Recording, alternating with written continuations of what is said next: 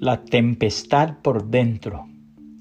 Porque vosotros sabéis perfectamente que el día del Señor vendrá así como ladrón en la noche, que cuando digan paz y seguridad, entonces vendrá sobre ellos destrucción repentina, como los dolores a la mujer encinta, y no escaparán. Primera los Tesalonicenses 5, 2 y 3. Un célebre pintor moderno le ha dado a uno de sus cuadros el título La Tempestad. Llama la atención el título y las figuras representadas. Representa una embarcación navegando en un mar tranquilo y muy calmado. Sobre cubierta una multitud de hombres y mujeres que se entretienen al son de la música. Al ver el cuadro uno se pregunta, ¿dónde es que está la tempestad?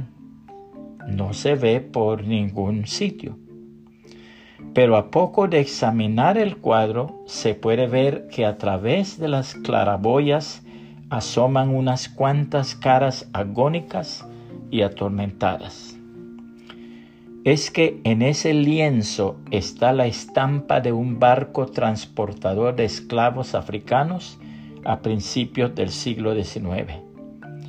Mientras unos cuantos hombres y mujeres se distraen a sus anchas, otros, unos infelices hombres y mujeres negros, lloran la desventura de su esclavitud.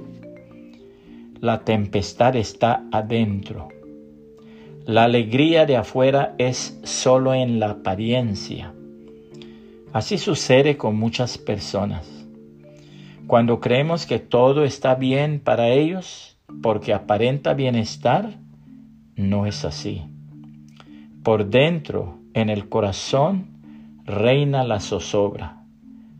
Pero gracias a Dios que aunque erais esclavos del pecado, habéis obedecido de corazón a aquella forma de doctrina a la cual fuisteis entregados, y libertados del pecado, vinisteis a ser siervos de la justicia.